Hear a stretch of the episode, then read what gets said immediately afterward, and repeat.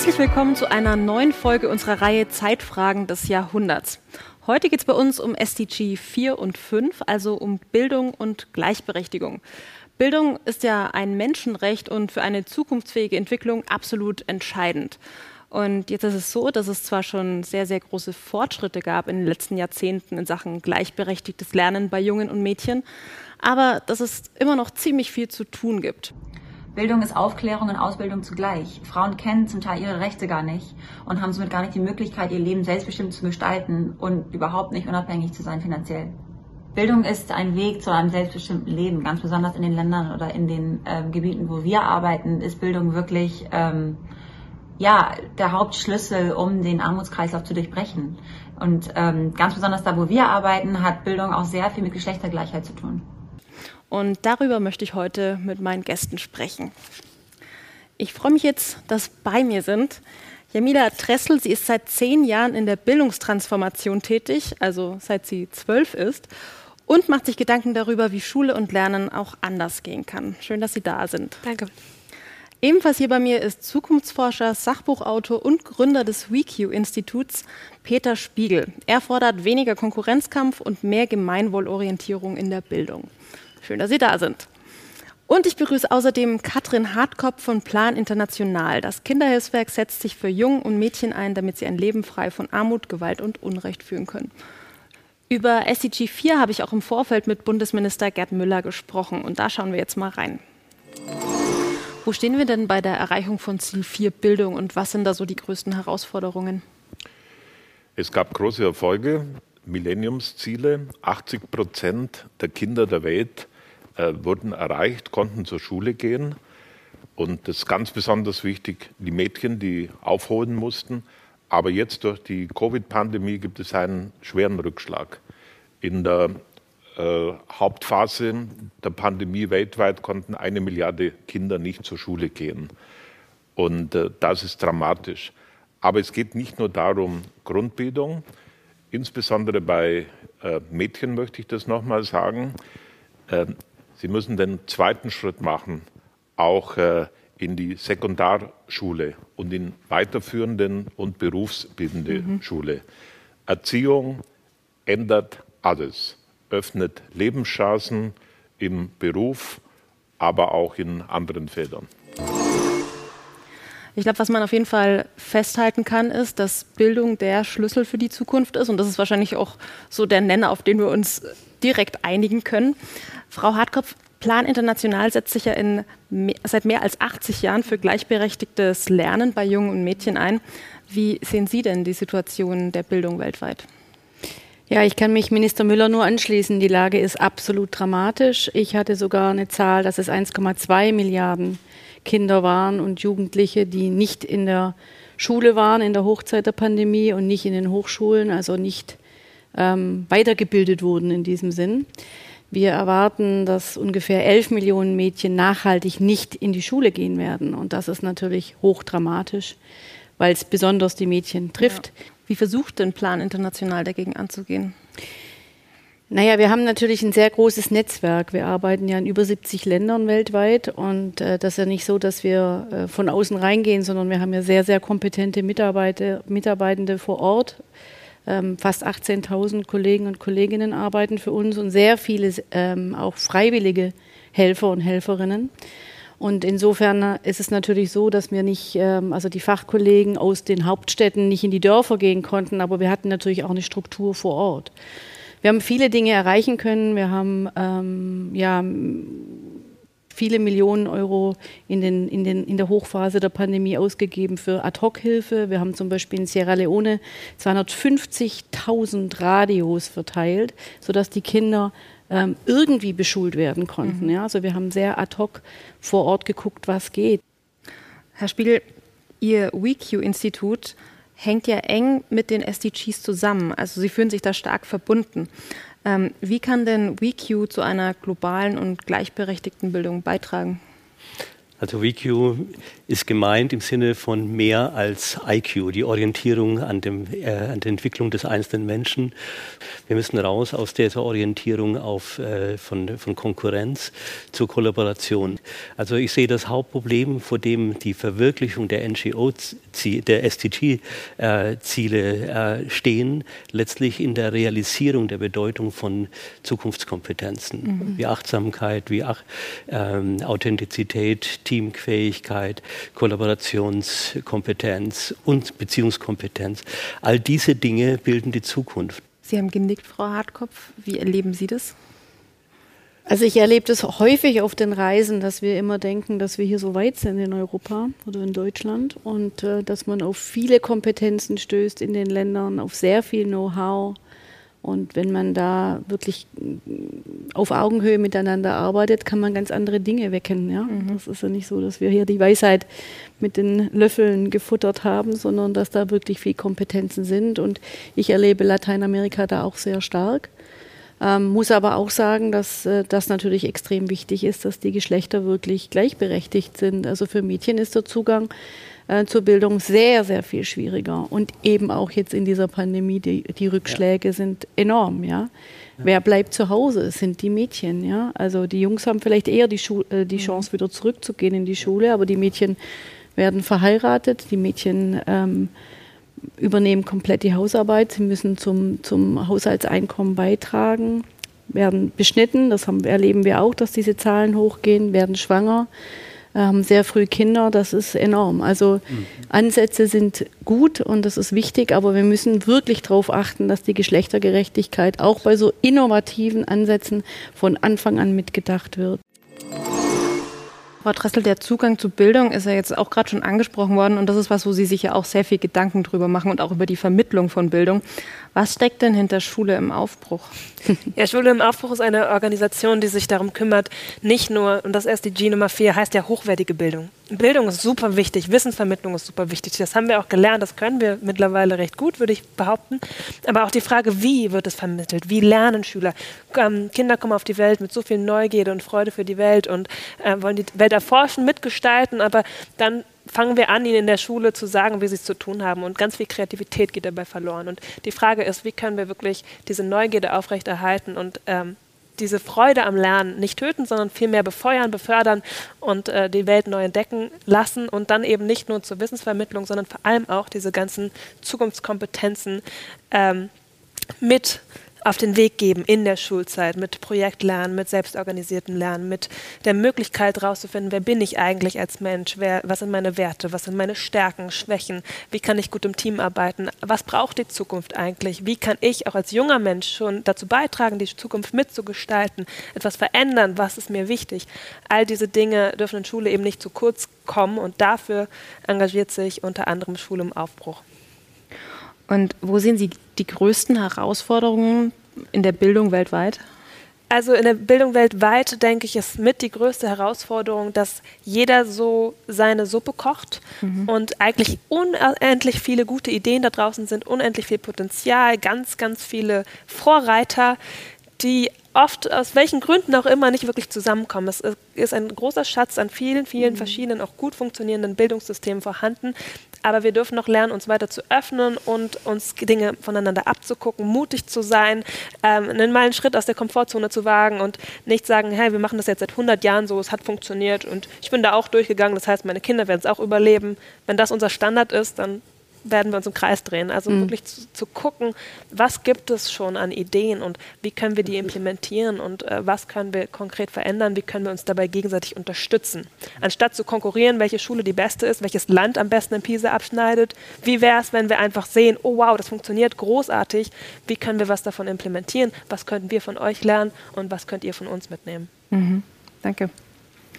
Wir hören jetzt von einer weiteren jungen Frau, die sich für Bildung einsetzt, konkret für einen besseren und gleichberechtigten Zugang zu Bildung in Krisengebieten. Einige von Ihnen haben vielleicht schon von ihr gehört. Musun, eine syrische Bildungsaktivistin und UN-Botschafterin. Seit 2017 ist sie auch die jüngste UNICEF-Botschafterin und zwar die erste mit offiziellem Flüchtlingsstatus. Ich freue mich jetzt, dass wir ihre Videobotschaft hier haben. My name is Muzun Al Milayhan and I am a UNICEF Goodwill Ambassador. In 2013, I had to leave my home country, Syria, together with my family.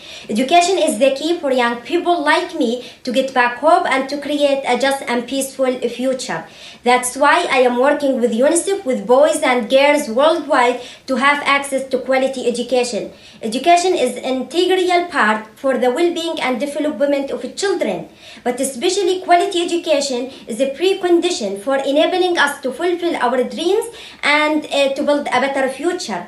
When children are out of school, the consequences are devastating and have long-lasting effects on their lives and the society they live in but especially for girls who are displaced or live in poor households, education is so important to protect them from violence and exploitation. But the good news is that more children and adolescents are enrolled in school more than ever before. But despite our progress, hundreds of millions of children still don't have access to learning or they don't gain the skills they urgently need for their future. They are still being left behind. Uh, we need to redouble our efforts to realize the SDGs. Business as usual is not enough. To achieve the global goals, we need schools to promote the potential of every child. We need smart investments with impactful and innovative approaches to learning. We need a better access to technology to bridge the digital divide. So I'm calling on governments, the private sector, uh, research institutions and organizations and everyone to fulfill the promise of the Agenda 2030 that no one is left behind. Ja, wir sehen, dass vor allem junge Frauen und junge Mädchen unter Benachteiligungen leiden, vor allem im Bereich der Bildung, aber auch in vielen anderen Bereichen. Und im Vorfeld haben wir auch mit Bundesminister Gerd Müller darüber gesprochen, wo wir bei der Erreichung von SDG 5 stehen und wie SDG 5 mit SDG 4 der Bildung zusammenhängt. Und wo stehen wir bei SDG 5, also der Geschlechtergleichheit, und was sind da die Herausforderungen? Ja, das hängt ja eng zusammen ähm, gleiche Bildungschancen. Das ist das eine, wo Mädchen nach wie vor weltweit brutal benachteiligt sind. Ich habe im Niger ähm, Mädchengruppen äh, gesprochen. Es ist leider dort so, äh, werden sie mit 12, 13 schwanger, ist die Schulkarriere beendet. Und ähm, das hat Auswirkungen für das ganze Leben. Und bei der Geschlechtergleichheit sind wir weit zurück, weltweit gesehen. Äh, hier muss sich Revolutionäres tun. Aber das ist der Schlüssel für erfolgreiche Entwicklung in den Ländern. Äh, ich nenne als Beispiel Bangladesch. Ähm, Bangladesch hat eine Staatspräsidentin. Alle Frauen, junge Frauen und Mädchen, Kinder haben vollen Zugang und Gleichberechtigung, vollen Zugang zu Schule und Ausbildung. Und das macht sich in vielfacher Weise bemerkbar. Auch unter anderem bei der Familienplanung. Wir müssen ja auch über das Thema Bevölkerungsexplosion in vielen Ländern reden. Äh, dort, wo hoher Bildungsstand auch der Mädchen äh, volle Parität bei äh, Schulbildung umgesetzt ist, gehen die Kinderzahlen pro Frau von sieben in Bangladesch vor 50 Jahren auf heute zwei Kinder zurück. Mhm. Und ähm, diese Länder machen gewaltige Entwicklungssprünge. Ich bin sehr optimistisch für die Zukunft aufgrund äh, von drei Faktoren. Erstens mal die Jugend in den Entwicklungsländern. Afrika ist im Durchschnitt 20, 25 Jahre alt. Zweitens die Digitalisierung bietet enorme Chancen, gewaltige Chancen, die es vor 20 Jahren nicht gab. In jedes Dorf mit Lerninhalten zu kommen, Zugang zu Bildung für alle zu ermöglichen und drittens Empowerment of Women. Mhm. Die Frauen, volle Teilhabe der Frauen ist nicht nur Schule, sondern Beruf, Eigentum, Bankkonto, Landrechte. Und wir haben in der Entwicklungszusammenarbeit die Erfahrung gemacht, dort wo Frauen diese vollen Rechte haben, gibt es enorme Wachstums- und Entwicklungsschübe. Also das sind die drei Faktoren für eine erfolgreiche Zukunft. Ja, wir haben die drei Faktoren für eine erfolgreiche Zukunft gehört und wir haben auch nochmal gehört, wie eng hochwertige Bildung und Geschlechtergleichheit zusammenhängen. Frau Hartkopf, Plan International setzt sich ja eben für Gleichberechtigung ein. Vielleicht können Sie so ein bisschen aus der Praxis erzählen, so mit ganz konkreten Beispielen, wie das aussieht. Eins meiner spannendsten Erlebnisse in den letzten ähm, zwei Jahren war, als ich ähm, kurz vor der Pandemie noch in Malawi war. Wenn man sieht, wie zentral das ist, dass junge Mädchen nicht in die Schule gehen, wenn es keine Toiletten gibt. Man kann sich das hier mal gar nicht vorstellen, aber wenn wir an der Schule sind, wo 200 Kinder, 200 Kinder in einem Klassenzimmer sitzen auf dem Boden, wo kein Blatt Papier oder ein Stift irgendwie noch Blatt hat, äh, Platz hat. Und für diese Hunderte von Kindern in einer Schule gibt es drei Toiletten. Dann kann man sich vorstellen, dass das schon gar nicht funktioniert. Also das ist so basisch, dass wir zum Beispiel auch da dafür einfach Sorge tragen, dass es einfach auch Waschräume und äh, Möglichkeiten für diese Mädchen gibt. Sonst mhm. können die gar nicht ähm, dann, dann, fallen die eine Woche pro Monat aus, weil sie ihre Menstruation haben und sie gehen dann nicht in die Schule. Das ist so ein ganz kleines Praxisbeispiel, was wir uns hier gar nicht vorstellen können, ja, wie wir das beeinflussen. Oder dass wir grundsätzlich über Rechte reden, dass die Mädchen auch in die Schule gehen dürfen und eben auch in die weiterführenden Schulen gehen dürfen und nicht nur vier oder fünf Jahre in der Schule sind, dass sie ein Recht drauf haben. Das ist zentral. Frau Dressel, Gleichberechtigung, wie welche Rolle spielt denn Gleichberechtigung bei Schule im Aufbruch? Mhm. Auch bei Schule im Aufbruch spielt es natürlich eine große Rolle, weil es immer darum geht, ähm, eine Gleichheit zu, äh, zu kommunizieren, auch in, in, die, in, die, Bildung zu integrieren und natürlich auch vorzuleben. Ein ganz einfaches Beispiel ist, dass wir bei uns äh, an der Schule dann tatsächlich auch All-Gender-Toiletten eröffnet haben, mhm. weil wir darüber geredet haben, warum muss denn das, ähm, also ich verstehe, dass es Privatsphäre braucht, aber auch, was, was machen denn ähm, Leute aus der LGBTQ-Community, die sich in dem einen Ort genauso unwohl fühlen wie in einem anderen oder die da nicht sich willkommen oder akzeptiert fühlen. Was gibt es für Lösungsbeispiele? Das geht im Kleinen, das geht in Deutschland, aber es geht natürlich auch international. Und Schule im Aufbruch versteht sich da immer als Vorreiter, um Beispiele in die Welt zu tragen, wie es anders funktionieren kann, was es für Beispiele, was es für Möglichkeiten geben mhm. kann, für Lösungsansätze. Also gibt es da schon auch Ideen, wie, wie Mädchen und Jungen auf der ganzen Welt von dem Konzept profitieren könnten. Ja, auf jeden Fall. Also Schule im Aufbruch gibt es in sechs Ländern, aber aktuell vor allem in Europa und auch die osteuropäischen Länder sind sehr interessiert an neuen Ansätzen für Bildung. Aber auch mein persönliches äh, Anliegen ist es natürlich, ich habe Wurzeln in Afrika, dass äh, das auch über die internationalen Grenzen dann schwappt.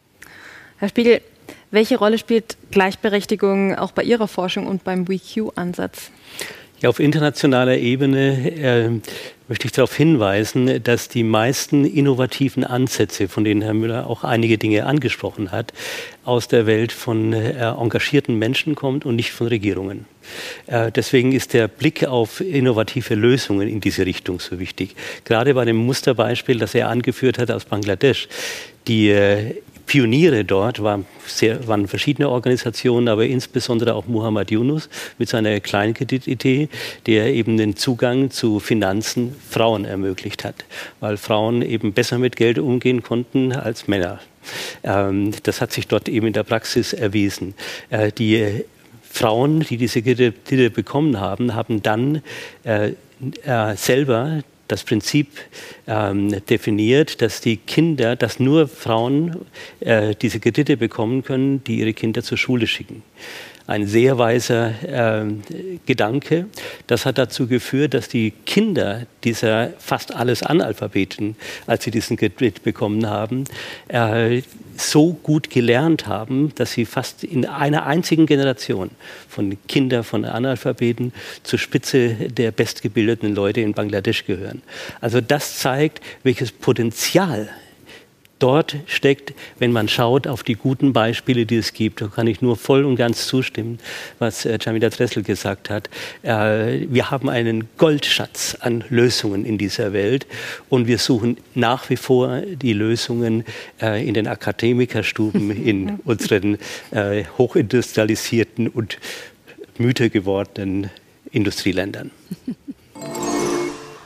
Geschlechtergleichheit, Chancengleichheit, das schaffen wir nur gemeinsam. Und mich würde jetzt noch abschließend interessieren, was Sie sagen, was braucht es noch, um SDG 4 und SDG 5 wirklich erfolgreich umsetzen zu können? Also wenn ich anfangen darf. ähm, ich glaube, was ganz grundlegend immer nötig ist, ist die richtige Haltung dazu. Das heißt, es braucht einen grundlegenden Haltungswandel, eine Offenheit, ganz viel Mut, äh, sich auf andere, anderes und Neues einzulassen. Unter anderem die Fragen zu stellen, was braucht es noch? Allein diese Frage sich zu stellen im Bildungswesen. Ja, wie oft wird den Schülern die Frage gestellt, was glaubt ihr, was braucht es noch? Wie kann jeder von euch dazu beitragen, alle mit einzubeziehen in diese Fragestellung und auch in die Lösungsfindung? Ich glaube, das braucht es, weil Kinder sind auch ein riesiger Schatz an Ideen und die werden meiner Meinung nach viel zu selten gefragt. Und man kann so viele wunderbare Menschen, so viele kreative Menschen mit einbeziehen, ähm, um Lösungen auf diese großen Fragen zu finden. Und ich glaube, das braucht es auf jeden Fall.